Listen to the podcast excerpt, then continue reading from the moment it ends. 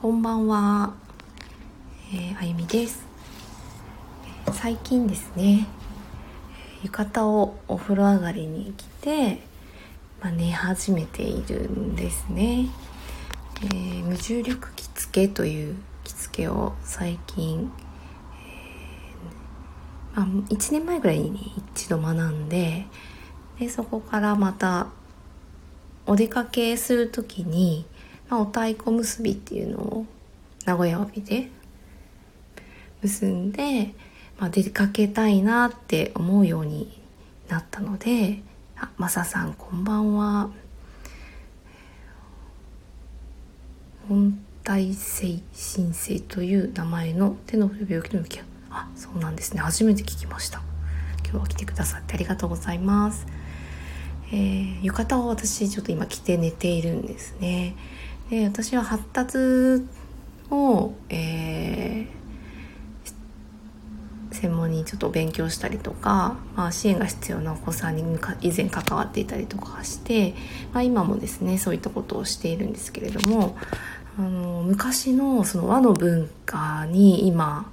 ものすごくこの浴衣を着たり日中着物を着たりして触れる機会が多くてで、えー、まあ、これは先生から教えていただいた着付けの先生から教えていただいたんですけれども、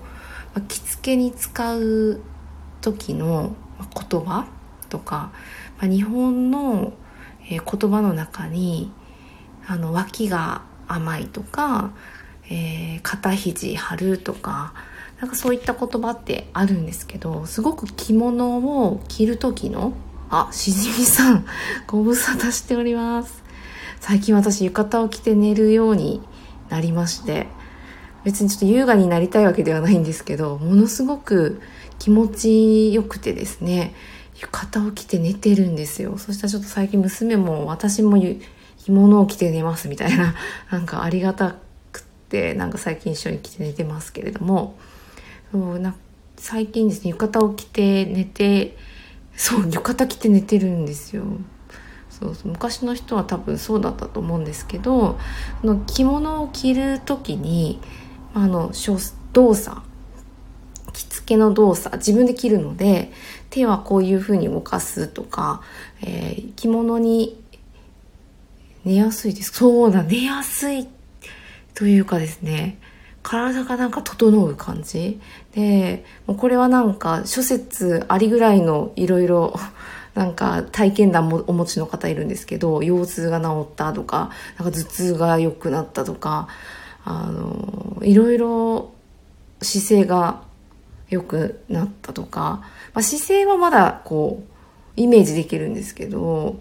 あの昔のその和の文化が着物を着ることで体が整うようにあのできていた道具だったんじゃないかっていうぐらいものすごくこう私は発達を勉強したりとかお子さんで支援が必要な方ちょっとサポートしたりするんですけどその発達っていうのはどんなあの人間でも脳と体を持っていれば発達をするんですよ。でじゃないとここに今いないので。で死ぬまで発達し続けるんですけど、まあ、世の中だと発達障害の方があのピンとくる人が多いので発達っていう言葉を聞くと自分には関係ないみたいな、まあ、そういうふうになんか、まあ、固定概念というかもそもそもの概念がなっている方多いんですけど私は発達を勉強するにあたって体がどういうふうにこう段階を踏んで成長するのかとか子供たちですね。でかつ大人になってそのその時期に成長したことがどうなるのかとかっていうことを、えーまあ、学んで知ってるんですけどその情報とこの浴衣とか、まあ、着物とかを着る動作とか着る時に日本語にあるあの姿勢を表す、えー、言葉ってあるんですけど肩肘を張るとかね。二の腕三の腕もかなりですね。あ二の腕一の腕か。二の腕って分かりますよね？なんか二の腕女の人だと、まあ、女性いるのか分かんない。しじみさんは男ですけど。あの女性はよく気になるこの振袖っていうね よくなんかネーミングがついてる。この振袖。これ二の腕っていうんですけどあの着物を着付ける時はこの二の腕をあまり使わないんですよね。でどこ使うかっていうとあのー、まあ、前腕って言ったら分かるのかな？みんな。なんか二の腕の肘から先に手先に向かってついてる腕ですね。の部分が一の腕っていうそうなんです。昔のその言葉で。で着物を着る時はこの一の腕の部分をものすごく使うんですよね。で二の腕を使う動作って陽の動き、まあ、例えばこうナイフとフォークを持ってなんかお肉美味しそうなお肉切る時にどこをどう動かして体を使っているかっていうとほぼほぼ二の腕なんですよね。まあ、二の腕ってあのもう今はですね洋服を着て生活をしているのでほとんどの人が、まあ、洋の体の使い方になっているのでかなり二の腕を使っていて二の腕って割と、まあ、さっき一の腕って言った前腕と比べると、まあ、筋肉も少し多いんですよね。で力強いこう動作もできる。で、ダンベル持ったりとかね、イメージ男の人だと一回はあるんじゃないかなと思うんですけど、割と重たいものも抱えられる。でも、あの、一の腕だと指先を扱う時にものすごく動くんですよ、ここって。これも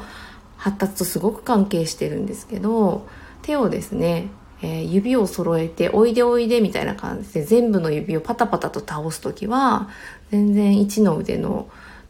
えー、前腕？前腕の方が分かりやすいのかな？一の腕って呼ばれてるあの肘から手先に向かってのこの腕の部分っていうのははあんまり使われないんですけどこれが手のひらをバッと開いて全部の指の第一関節だけを曲げるようにキュッキュッキュッキュッと猫の爪みたいに先だけキュッキュッキュッと動かすとものすごく前腕を使うんですよね。これって発達的に言うと最後なんですよ。指先の器用さって。で、前腕をこう使うんですよね。この指先の最後のところ。1の腕を。もうなんかこの辺の話聞くと、ものすごくこう日本人の体が着物を着るっていう動作によってってあの体が育まれていたっていうことがすごくこうリアルにイメージが湧いてきて、まあ、あんまりですね発達のどうのこうのって正直あの教育の中でも学ぶことは少ない学校教育義務教育の中でも学ぶこと少ない少ないっていうかもうほぼないかなないですしなかなかこう先生でも教育課程の中に入ってないので知らないんですよね。発達なのに って思うんですけど発達心理は学ぶんですけど体のことも踏まえた発達っていうのは保育士さんとかの方が、まあ、ひょっとしたらちょっと専門的に学ばれてるかな助産師さんとかすごく子供たちの体に関係するので本当に教育にね入るべきものだなって私は思ってるんですけど、まあ、そこから考えると小さい頃から昔は日本人は着物を着て、で着物を着ることからですねなんか生活を始めていたと思うんですよね。ずっと着てて、ね、朝は、まあ、浴衣はこの文字が表すようにお風呂上がりの衣だから朝は着替えるわけなんですけど着替えてその時も着ることからスタートしてなので衣食住の一番最初が「い」っていうのがですねすごくなんかこれも通じるなって思ってこの着物をねなんか知ると衣食住の最初が「い」っていうのがすごくわかる。うん、男性の着付けもその先生最近始められて無重力着付けっていうんですよ。あの着物着ると多分どの女性も言うんですね。苦しいって。成人式の時もなんかもう締め殺されるかみたいな。もう足で腹蹴られながらギューって帯締められるっていう経験を多分結婚式の時か成人式の時にね切られた方とかは経験があるんじゃないかなと思うんですけどもう脱いだ日お風呂 その日お風呂に入る時に脱ぐともうお腹にいくら若かろうがめっちゃシワが入るっていうひ紐のシワが。びっくり。そういうまあね無重力着付けっていうのは脱いだらそれが全くなくてとってもこう楽なんですよね。なのですごくあの発達と関係してるなって思いながら今は味方を着て寝ているんですね。で、え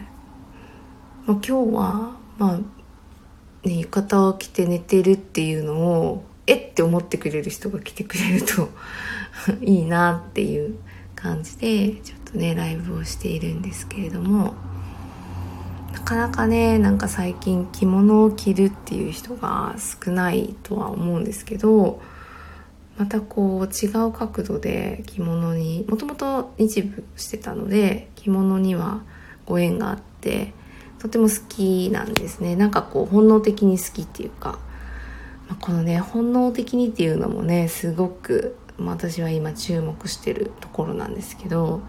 もうこのなんとなく好きのすごい重要性っていうのを最近すごく感じてこれはもうまた別の話になってくるのであの今日はしないですけどすごくですねあの着物はそういった意味でなんとなく好きなんです。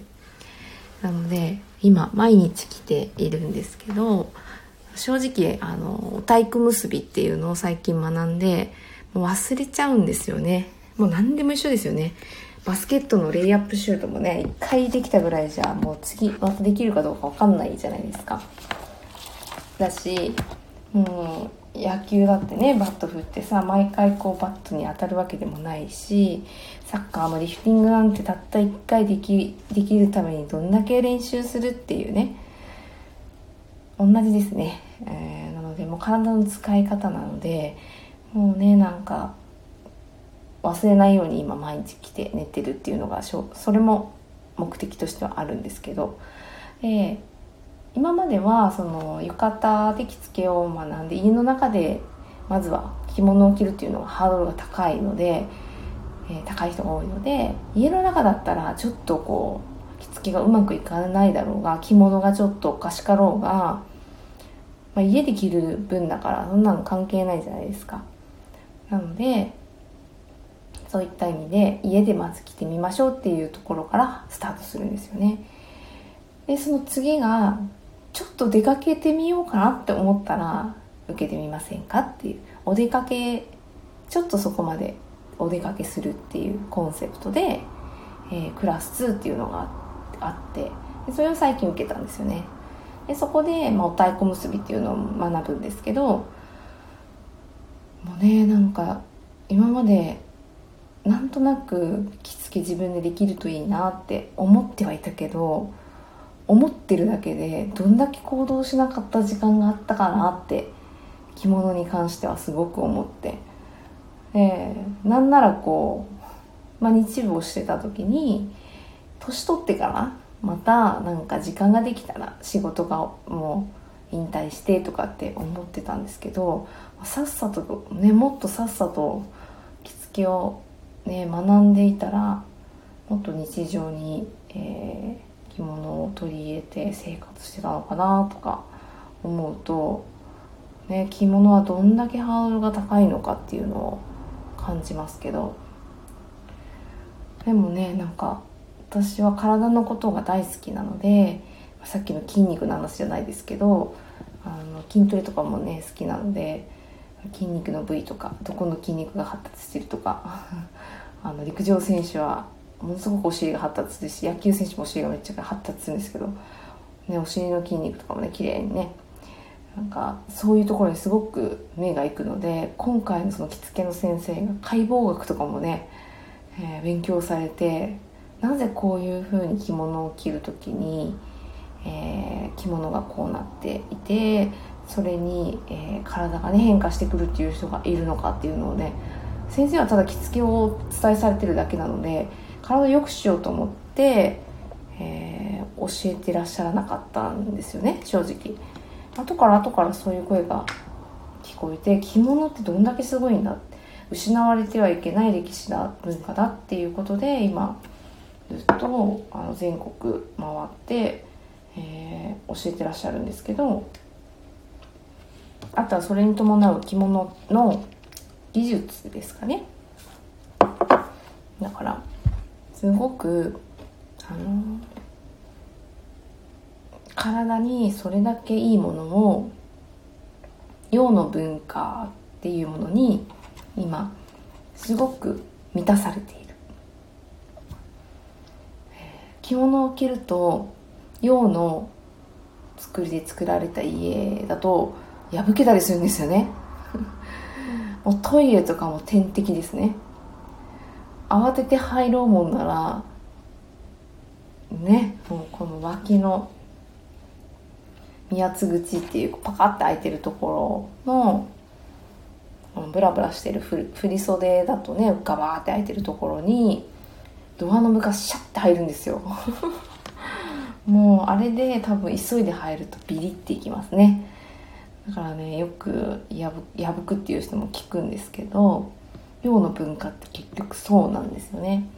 でどういう使い方をするかというとやってみると分かるんですよね。ドアをだいたい手前に引いて開くドアが多いと思うんですけど、ね、引くとどこ使うかって。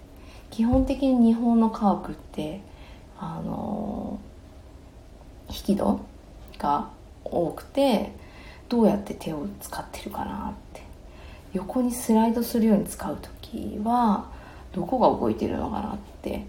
もうほんと今まで考えたことなかったんですけどそこがすごく共通点が見えてくるんですよね。着物を着て日本家屋で暮らすっていうイメージで、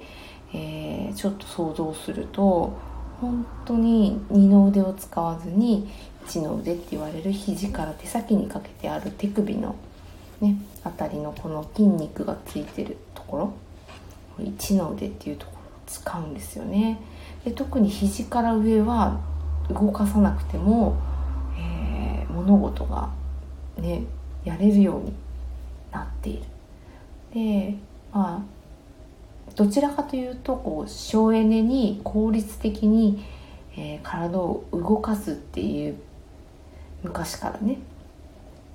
そうしないとあの食べ物がなかったら死んじゃうから、まあ、そういうそういった意味でも効率的に、えー、体が健康になるようになんか着物ってそういうツールだったんじゃないかなっていう先生の話を聞いた時にもう本当に発達の側面から見てももうそうとしか思えないような共通点がすごくたくさんあるんですよね。だから私は先生にはか全然顔に出てなかったので興奮してる様が伝わってなかったんですけどもう先生の話聞きながらもう頭の中はもうドキドキワクワクと妄想ですよね。もうつながるつながることしかないというかね。なので、まあね、着物をやっぱりこう始めるってなるとこのものが必要になってくるのでやはりこうそこに入れるだけの生活に、えー、隙間がある。余白があって余裕がある。なんかそんな時じゃないとやっぱり難しいなっていうのは正直感じます。これはなんかお勤めに出て仕事をしてるとか、まあ、自分で仕事をしてるとかに限らずやっぱりそこら辺の余裕をこうどうどうにか作って、えー、普段からそういう生活をしてないとなかなか急にそこをパッとねなんか興味があるからっていうところだけで学んでも続かないなっていうのは正直感じていてただその、まあ、洋服はねなんか最近ものすごい安いのとかあるからなんかね可愛いやつとか、うん、すごく安く手に入ってあれもこれもってできると思うんですけどまあ着れればいいかなって思えばまあ浴衣もそんなになんだろうもう胸がときめくほどのものじゃなくても着れるわけなんですよね、まあ、なんかあれですね高校の時のジャージを寝巻きにしてるぐらいの気持ちで浴衣も着ればどんなんでもいいっていうか柄は、まあ、そう思うとその浴衣、まあ、もちろんお気に入りだとすごく気持ちもね高ぶっていいと思うんですけどモチベーションになるかもしれないですけど、まあ、でもこれを体にとってって思うとちょっとそこは後々なんかこういいのに出会えたらいいなって思いながらおばあちゃんとかお母さんとかなんかねその辺からこう譲り受けたものでひとまずやってみるっていうのもありだなっていうのは思ってます。でどうしてもやっぱり自分の背丈とかあの手の長さとかそういうものに胴回りとかねそういうものに合わせて着物って合わせて作るので合う合わないはあってでその合う合わないであの着物を重く感じたりとか軽く感じたりとかするんですよね。特にあのこの重力着付けっていうのはそういう側面が強くてだからこそ着てられるんですけどなので私は何が起きたかってもうこれ着てるとあの寝落ちが気絶なんですよね。本当に。で私は脳の勉強もその発達からの面から知っているので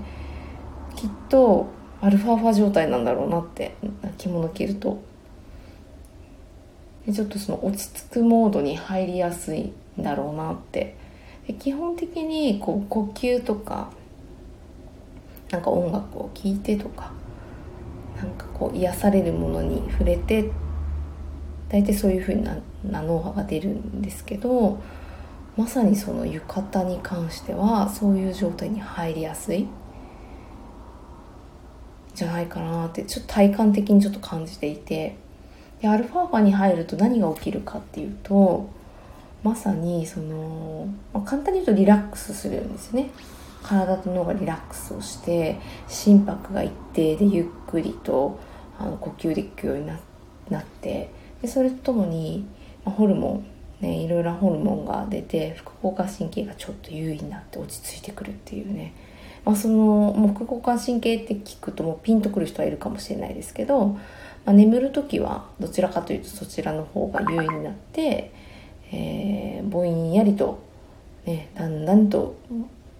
その次の脳波になって眠るっていうのがうん、睡眠までの流れなんですけどもう多分そこが瞬殺で移動してるっていう感じ。だんだんっていうよりもわっつってもう伸びた割に、ね、気絶寝をしているなって思います。で、えー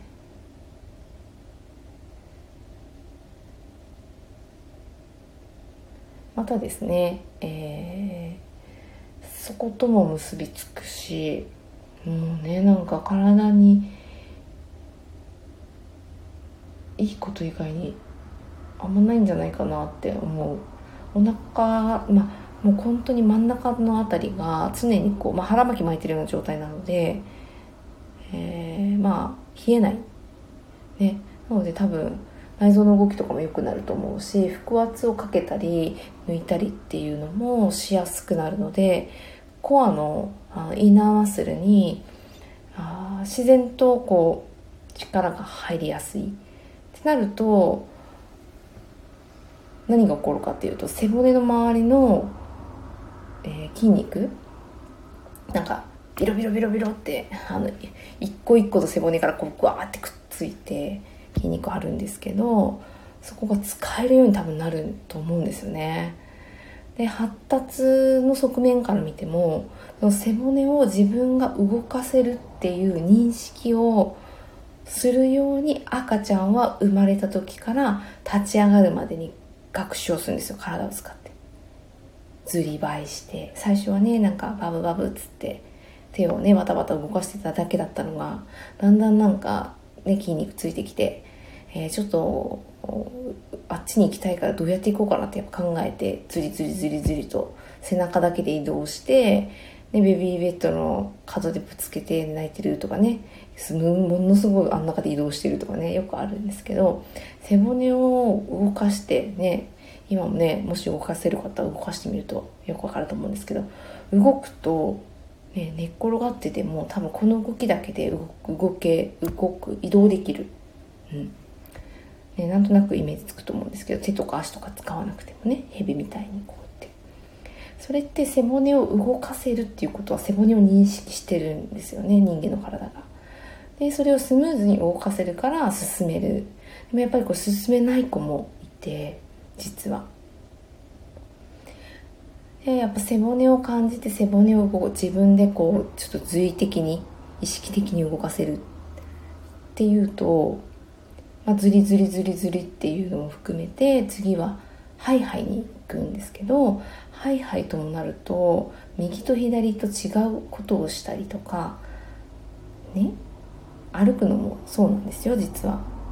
右と左と交互に動かす、ね、歩いてるの簡単にやってるので皆さんなんか何が難しいんだろうって感じだと思うんですけど、ま、赤ちゃんなんて必死にそこまで学んでいってるんですよね。誰も教えてくれないし見て学べよって言われてるんですよ赤ちゃんたちは。でも見て学ぶプロなので赤ちゃんは。7歳ぐらいまでは見て学ぶプロですね子供たちは。なので見たものをどんどんあの脳のねある部分にどんどんインストールして、えー、それを、まあね、よくね潜在意識とかって言われるんですけど小さい頃に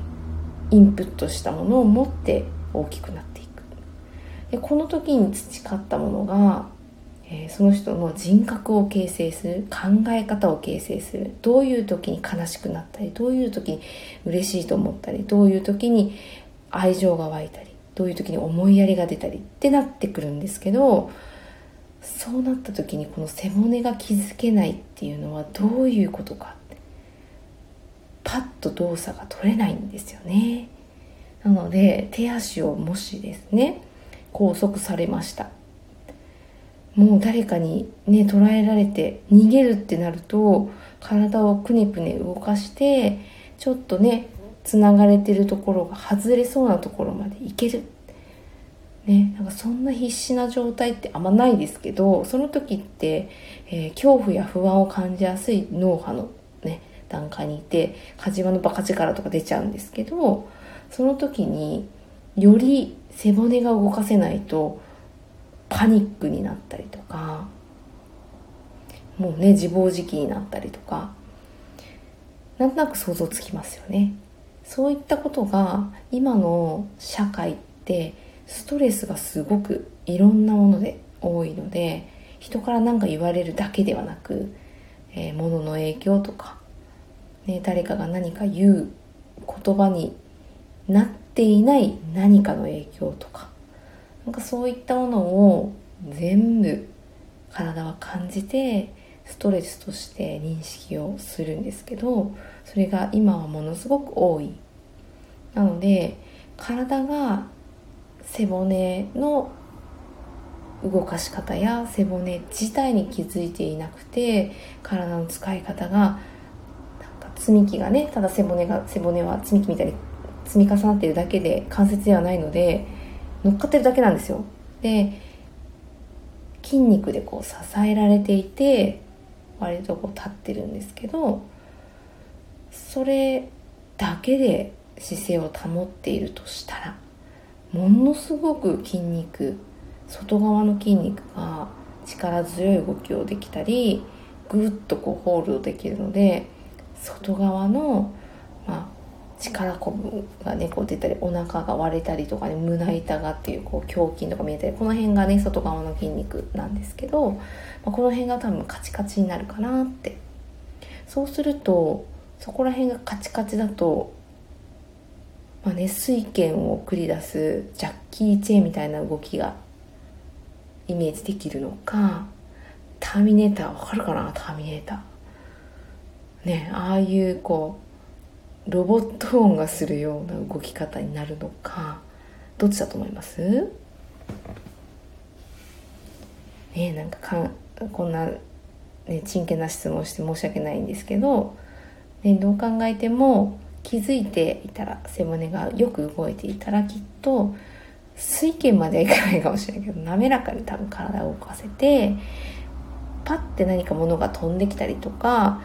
ちょっと逃げたかったりとか避けたかったり走ってすぐその場を移動したかったりとか何かとっさに動きたい時に動けると思いませんか？で最近の子どもたちの体の傾向を見ているとやはりちょっとねその背骨に気づくっていうのがねなんかちょっと漠然としてるので言葉がねなんか分かりにくいんですけどその背骨に気づくっていう動作がなかなかこう獲得できていなくって発達に問題がありますって言われる表現をされているお子さんって多いんですよ。だから発達障害イコール、まあ、最近は自閉症スペクトラムっていうことの方が連動して、えー、なんかイメージされることが多いんですけどなんか障害名つけられちゃうんですよね。それで安心をして逆にね、うん、まあそれだったから仕方ないよねできないのは。でできないところが当たり前のゼロスタートになるんですよね。でもその発達の観点を知っていると土台っていうところがちょっと何らかのこねなんか今までちょっとハイハイをね、まあ、たくさんやってこれた環境じゃなくってその子にとっては少し少なかった他の子にとってはそれで十分だったかもしれない。けどその子にとっては少なかった。とかね、まあ、そういうことがちょっと関係していて、まあ、闇雲にハイハイばっかやってればいいっていう問題じゃないんですけどね、よくね言われるからね。そういうものじゃないんですけど、まあ、そういったことがちょっとでもねあのあれば本当にそれ障害でそこがもうない発達しないっていうことでいいのかなっていうのが、まあ、正直疑問ですし、まあ、そこをもう諦めてしまうとその先はないんじゃないかなってやっぱり思うんですよね。で私も以前ですねあの特別支援学校というところで勤務をしていてよく言われていたのが脳の機能障害だから治らないよっていうことがスタンダードだった時代だったんですね。うん今思えば本当になんかよくそれで片付けていたなって思いますけど今だとすごくいろいろ可能性を想像できるかなって思いますちょっとバランスが崩れていただけでそのバランスを取り戻す要は背骨を感じやすくする。だったり、まあ、どこの筋肉が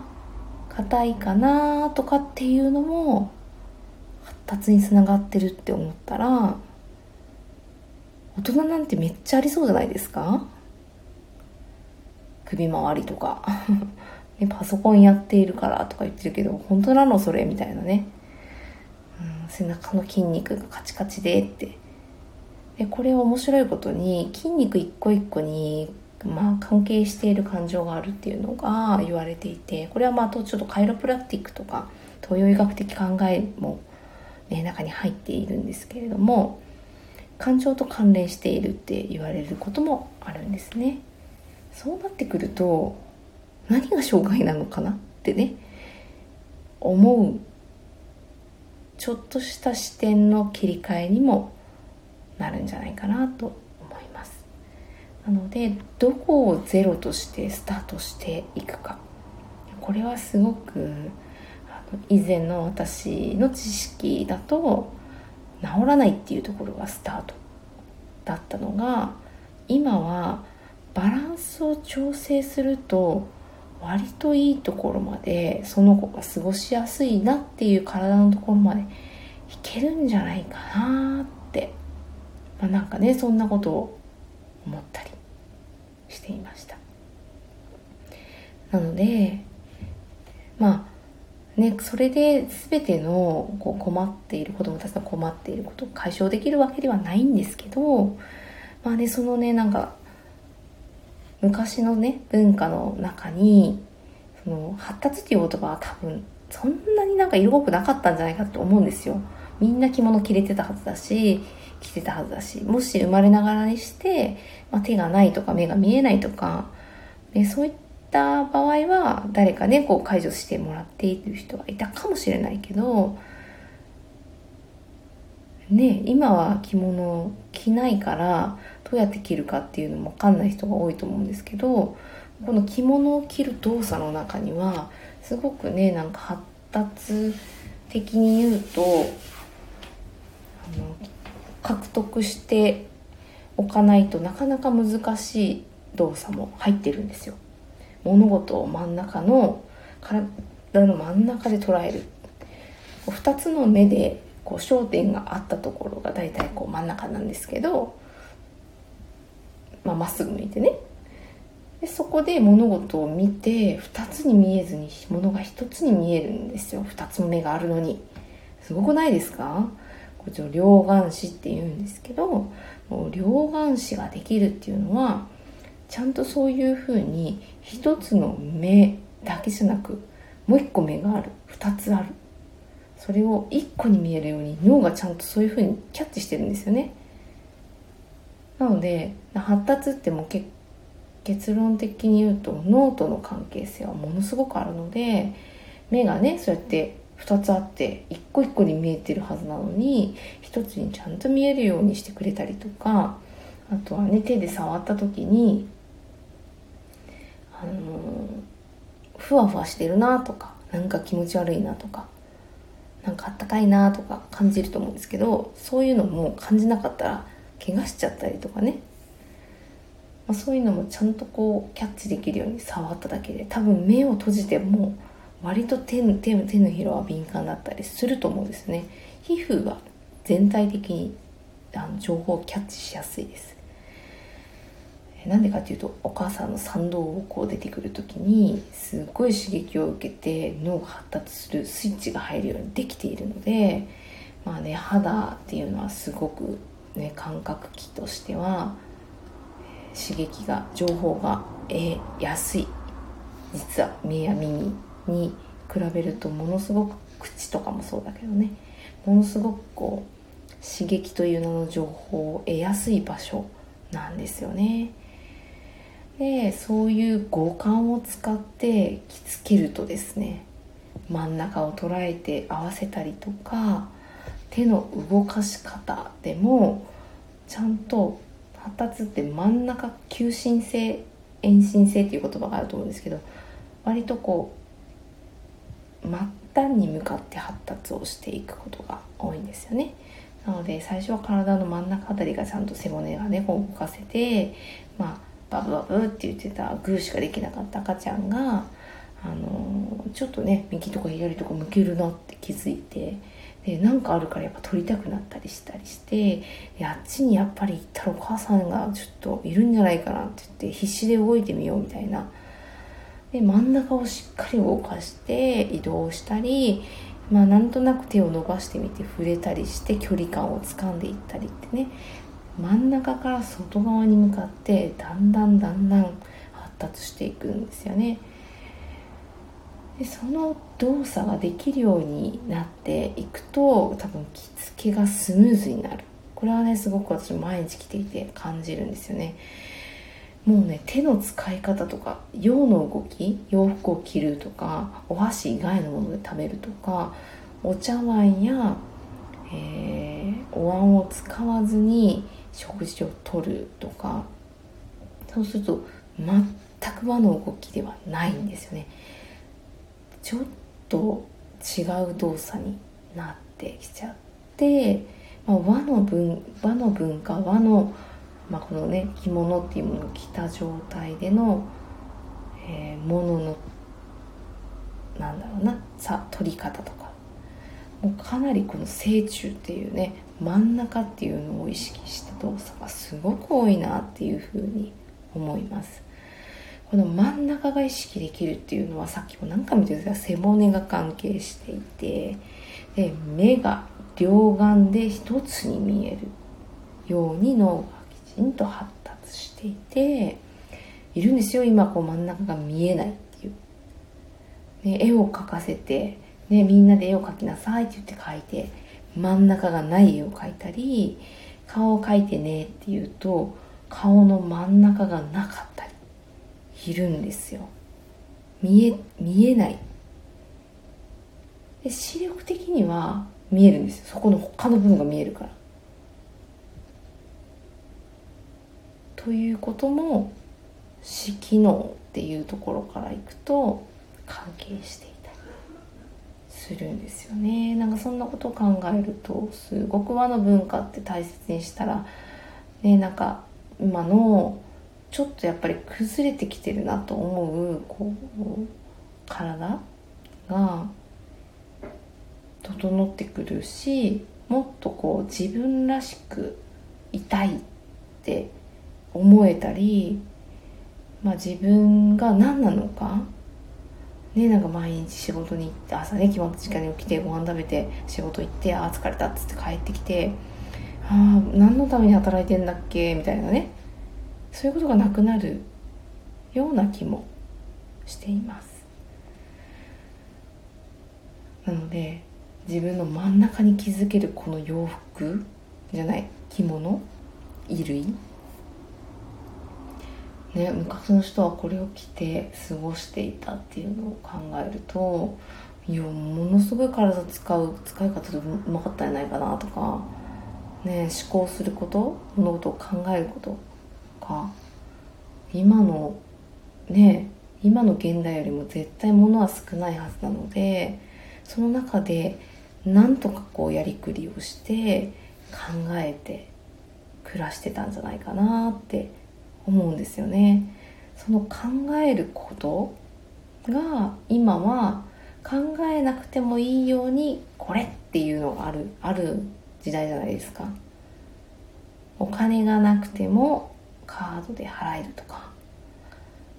お財布がなくても携帯時代で何でも済ませれるとか。日中買い物をしておかなくても緊急的に買える店があるとか。夜は暗いはずなのに電気が24時間ついているとか。困ることを便利に便利に便利に便利にしてきた結果考えなくても暮らせる生活をしているんじゃないかなっていうふうにすごく気づいたんですよね。だからって言って山の中で暮らそうとかそういう極端な話は思ってない。今正直今はね山にあと一軒家あったらいいなって、まあ、正直思ってますけどだからといって電気もガスも全ての恩恵をお断りして暮らしていこうみたいなことは、まあ、思ってないですけどその選択肢も取れてでそういう生活するためにはやっぱいろいろ知っとかないといけないんですよね。火の起こし方とか、まあ、電気がなかったら暗い時どうするのかなとかね。いろいろ考えないといけないこといっぱいあって。だから思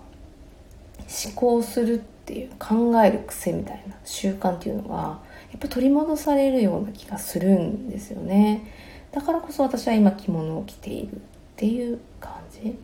でまあ、もちろんそのそういう考えるっていうことがなぜ必要かっていうとそれは発達するため。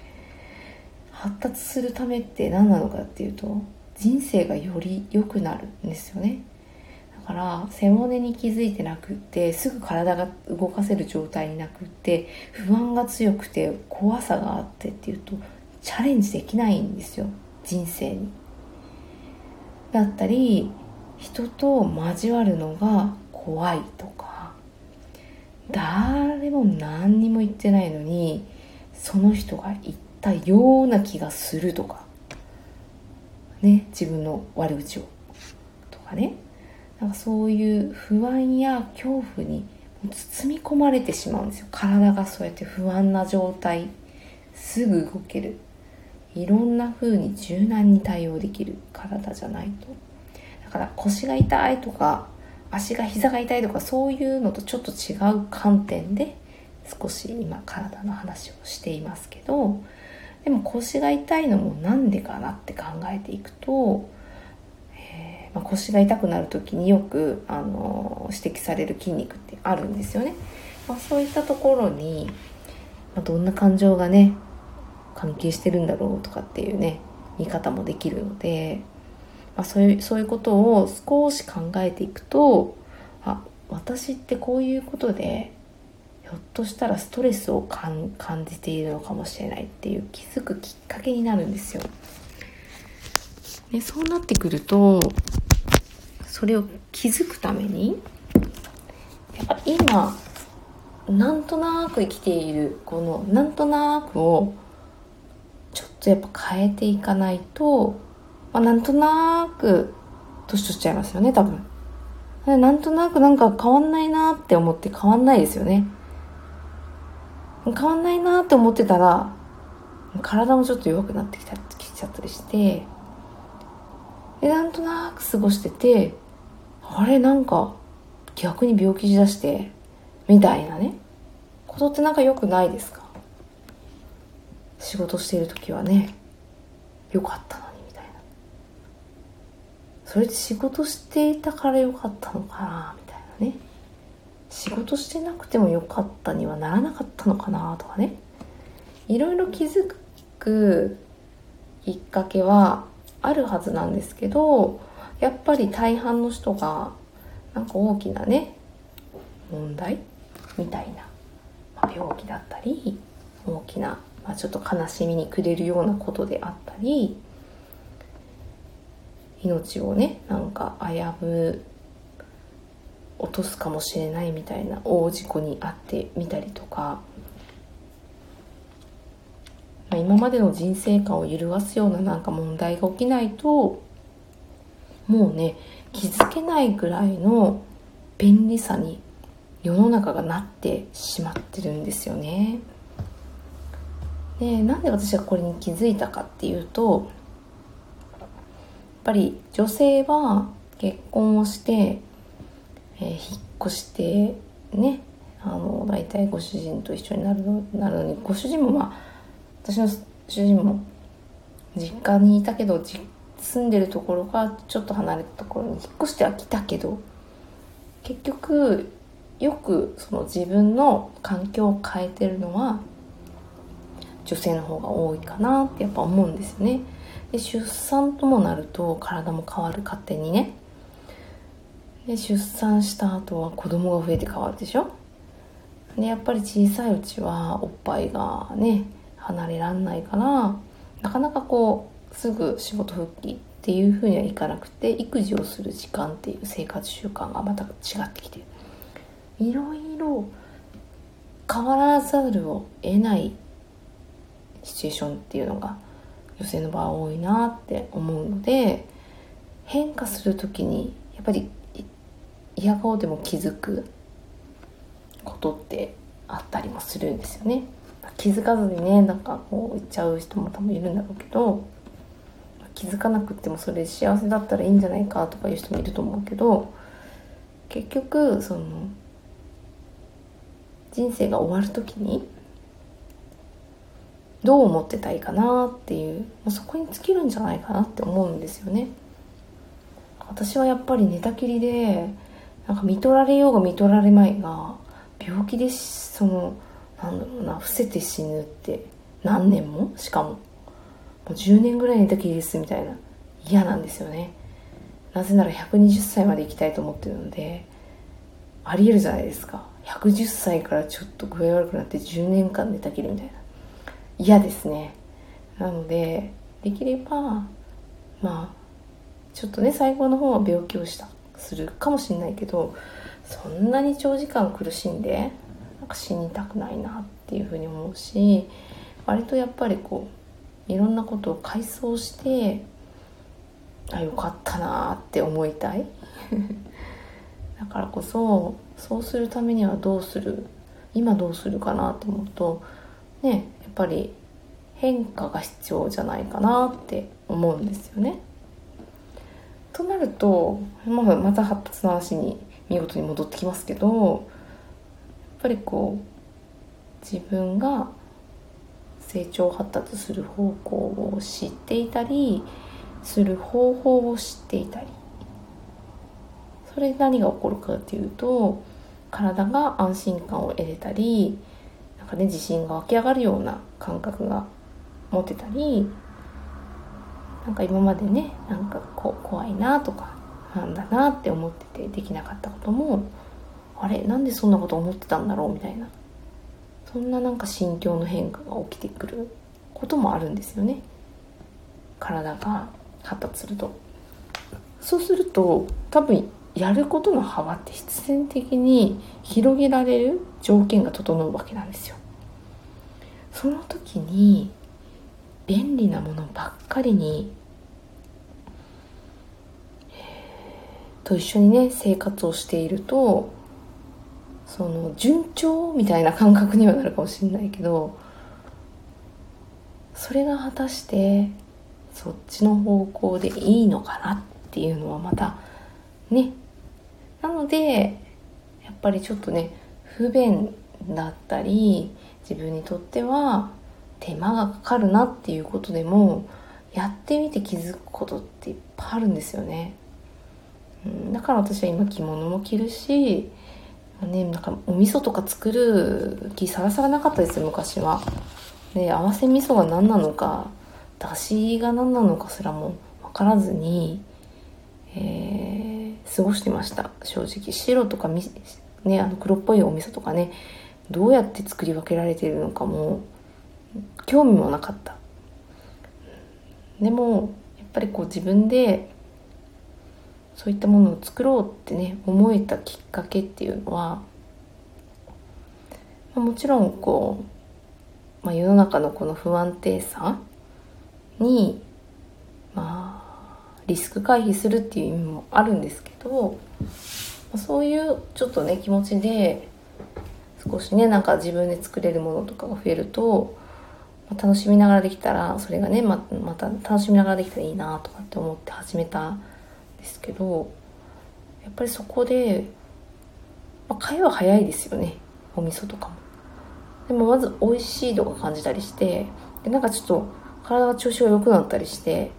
で、まあ、はたまたその中に入ってるものにもちょっとこだわり出したりするとものすごく味が逆にね良くなってやめらんないみたいな。そうすると完全にこう貝の気持ちで、えー、変化していくことができるんですよね。ってなるとちょっと手間のかかることとかでも、ね、副産物がついてくるそうやってね着物も着てみるともうとってもなんか気分いいですよね正直。着物を着て日中歩ける仕事ってなかなかまあねあのなんだ旅館のね中居さんとかすれば毎日着てたりとかするんでしょうけど好きな時に着れるとかってなくないですかっていうね。仕事をしててね。まあ着ていってもいいんだろうけどよっぽどなんか、まあ、柔軟な会社じゃないとなかなか着物で行こうみたいなねない正月ですかみたいな話になっちゃう。うん。まあ、そういうふうに思うとやっぱりこう選べる選択肢が取れるとこまで自分がなるっていうのはそれもなんか含めて安心安全な体とその気持ちがついてきてできているなっていうのは感じるんですよね。本当になんかまあ、体、まあ、もちろん体の前に心は先にね安心を感じて、まあ、体が緩んできて、なんか使えるようになるっていうことももちろんあると思うんですけど、まあ、同時に同時かな？でもねやっぱり両方アプローチしていくっていう感じだろうなと思うんですけどでもやっぱり体の緊張がやっぱほぐれないとなかなかねその不安や緊張や恐怖っていうのは反射的に起こるので体のこわばりが。抜けないですよね。そう考えるとね着物でそういう状態になるって思えばなんか着るに越したことないしなんかやっぱ調べちゃうんですよいろいろ。なんか可愛い着物とかさなんか小物とか買っちゃったけど、ね、なんかそういう風なものを手に取れるだけの経済力とかまあそういったものも改めて気づきますよね着物を。あの手にしていくと。でその着物の価値っていうのは今職人さんがねものすごくやっぱり減ってきているって言われてるんですけどもうなんか専業での、えー、職人はやっぱやっていけないみたいで兼業でなんか他にお仕事もしながらあの文化をこう継承しているらしいんですよね。まあ、そんなのを聞くと洋服買ってる暇なくないみたいなね。うんね投資先をこう間違うと世の中が良くならないなってやっぱり最近は思いますね。なのでついつい Amazon 開いちゃうけどうーんあの店で買えるなって思ったら店舗で自分が信頼してる人から買うとかね。食べ物とかは結構そういう風になってきたかな。ただ最近はいろいろなんか物欲は減ってきて着物は欲しいなって思いますけど切に。思うんですけどなんかね装飾品だったりなんか特会引っかえの洋服みたいななんかそういう時期あったんですよね正直。まあもらった給料を全部そういうのに使うみたいなことも減ったしだからって言ってネイルとかはね逆にするようになってで髪も昔はなんかもう黒でって思ってたので、ね、黒で、まあ、カットするぐらいで何もね特にしてなかったんですけど最近はなんか久しぶりにカラーしたいなとかねちょっと形が良くなるようにあのデザインパーマもしたいなみたいなね。そうするとなんかこう突出してなんかケバいっていうおしゃれの仕方をね昔はしてたんですけど今はなんか自分に合ったところでそうやって選んでできていることがだんだんねなんかそういう風になっていけてるところがまたね、えー、いいなと。だから発達っていうのに着目をするとどうしてもやっぱね言葉だけで聞くと子供たちがみたいなね教育がみたいな感じなんですけど結局神経を通して体をよく楽に動かすのが発達って言い換えれるなと思うんですよね。なので、まあ、そのそういうところからいくとやっぱり大人の人でもそういうのがねなんかなかなかできない人っていてすごくネガティブだったりもう自分なんて自分なんてってなっちゃったり、うん、それによってこう行動できないこととかできるのと自信がないのって本当別だなって思っていてできるんだけどやれないっていうの？自信がなくてだからそこにつながっちゃったりとかするんですよね。そう思うとまあ、死の後の考えても体は硬くなって動かなくなるわけだからちょっともう思考はあの後々、えー、考えれるようになるということでちょっと置いといて体からあの動きやすい体を作っていく。たくましい体を作っていく。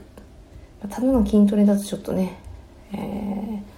そこまでこう影響が少なかったりするんですけどまあでもそれでもやっぱり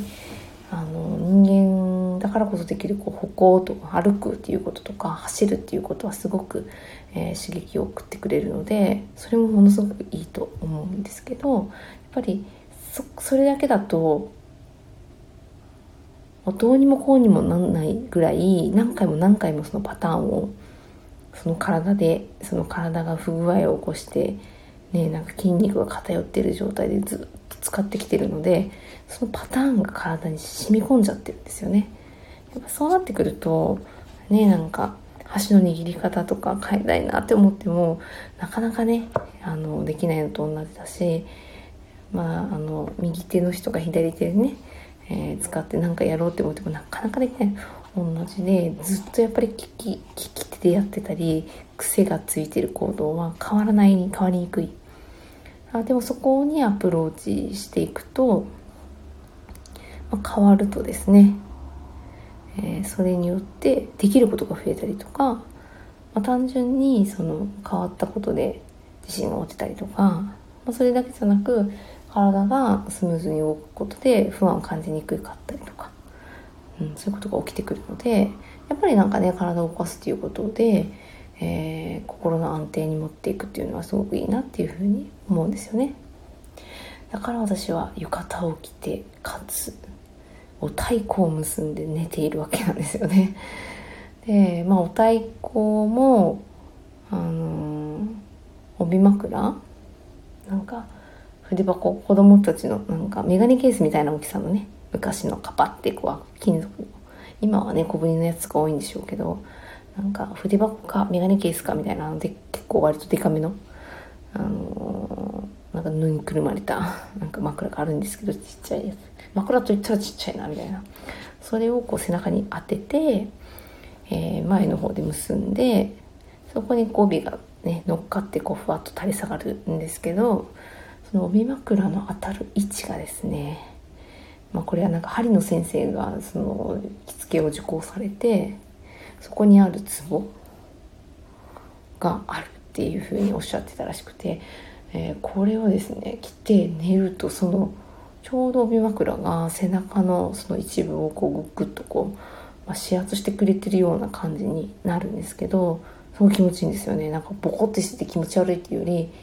なんか気持ちいいなっていう感じが強いんですけどなんかねそこもなんか意味がある場所らしくて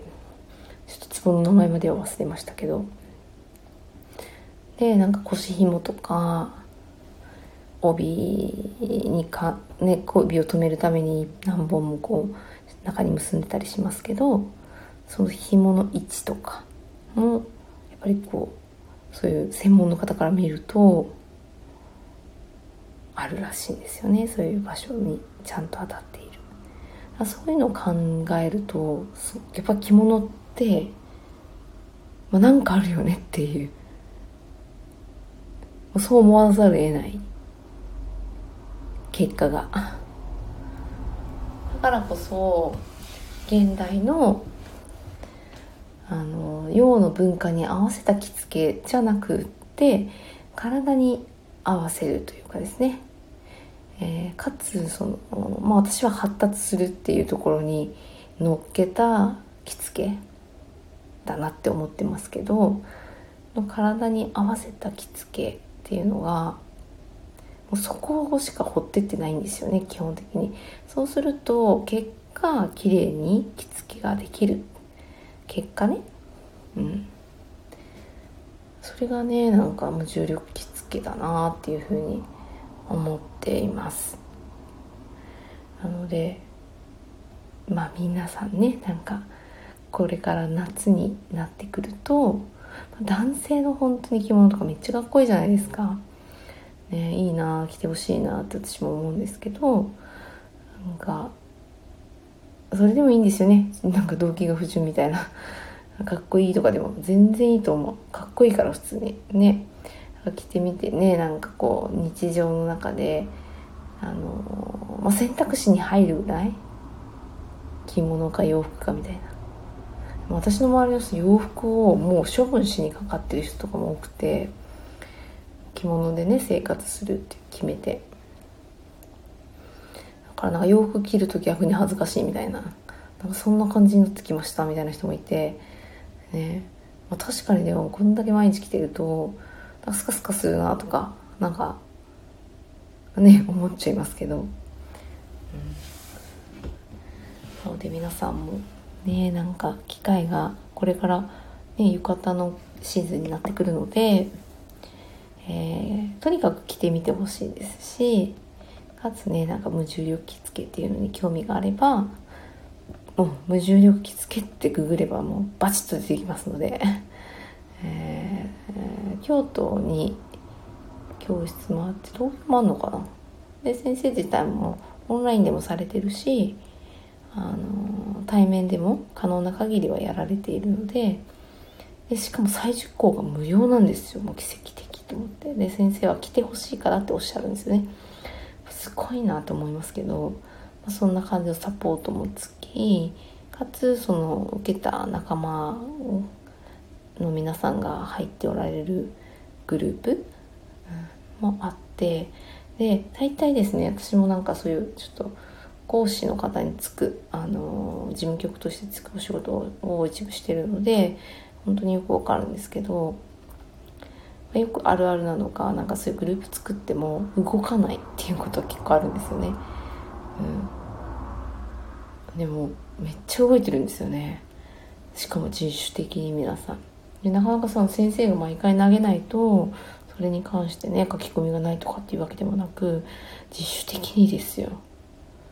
そうあれはすごいなって思いますね。なかなかそんなコミュニティは作れないですね。なんかね、まあ、一方通行のコミュニティが多かったりするので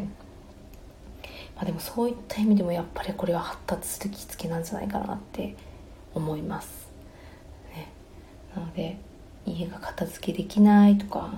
大きい音にびっくりするとか知らない人に会うって思うと緊張しまくるとか家以外のところでは眠りにくいとかあとはちょっとねなんか姿勢がいいんだか悪いんだかでピーンとなって背中が張りやすいとか首周りが張りやすいとかそんなことでもですねかなりこの着物は有効だと思います、まあ、他のね着付けをしないでもねそこを解消できる、まあ、エクササイズとかマッサージとかこうタッチケア的なこともあるんですけどね。私はそっちの方のインストラクターなのでまあ、あの着付けを使わなければ多分そっち、まあ、着付けでそこまで行くっていうよりも着付けの中に重要な動作が多いっていうことなので多分今の子供たちからするとその動作すらできないんじゃないかなっていう過半数が、うん、思いますけどそこができるようになってくるとそうやってね自分から動き出したりとか自分から企画したりとか自分から自分からって言ってね自分から動く人が増えるんですよね多分。なかなかあんなコミュニティ結構自ら動いてるところはないですし動いてるところに共通してるのがその体のね体にアプローチをしているというところは結構動いていたりしますけどうん。なんか素材的な運動特に。着付けも30分間くらいかけて汗だくで最初なんて失敗していけるもんだからもう軽く筋トレっていうか運動ですよね、まあ、そんな感じ。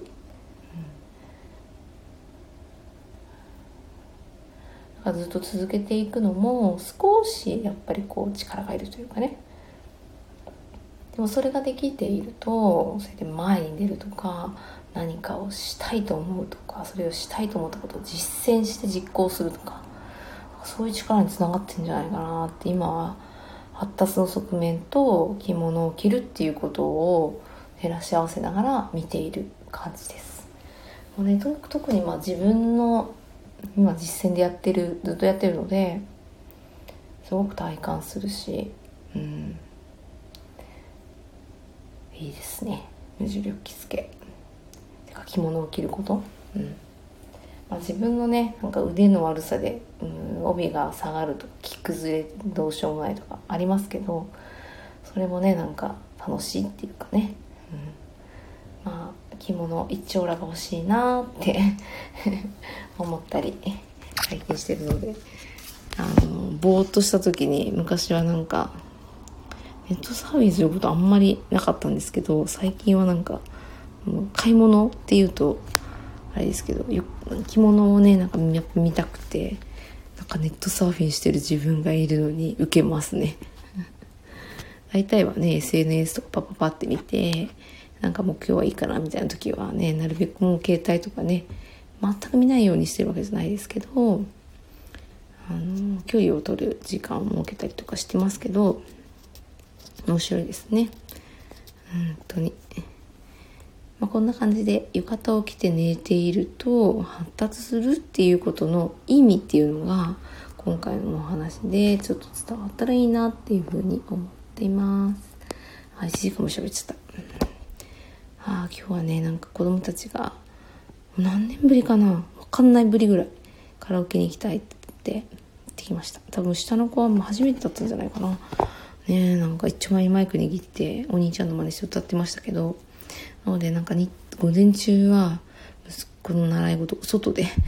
あのフットサルしてるんですけどもう暑くて暑い中ねやっぱ子供は日陰にいないで練習してるからと思ってなんかそういうとこクソ真面目でなんかねちょっと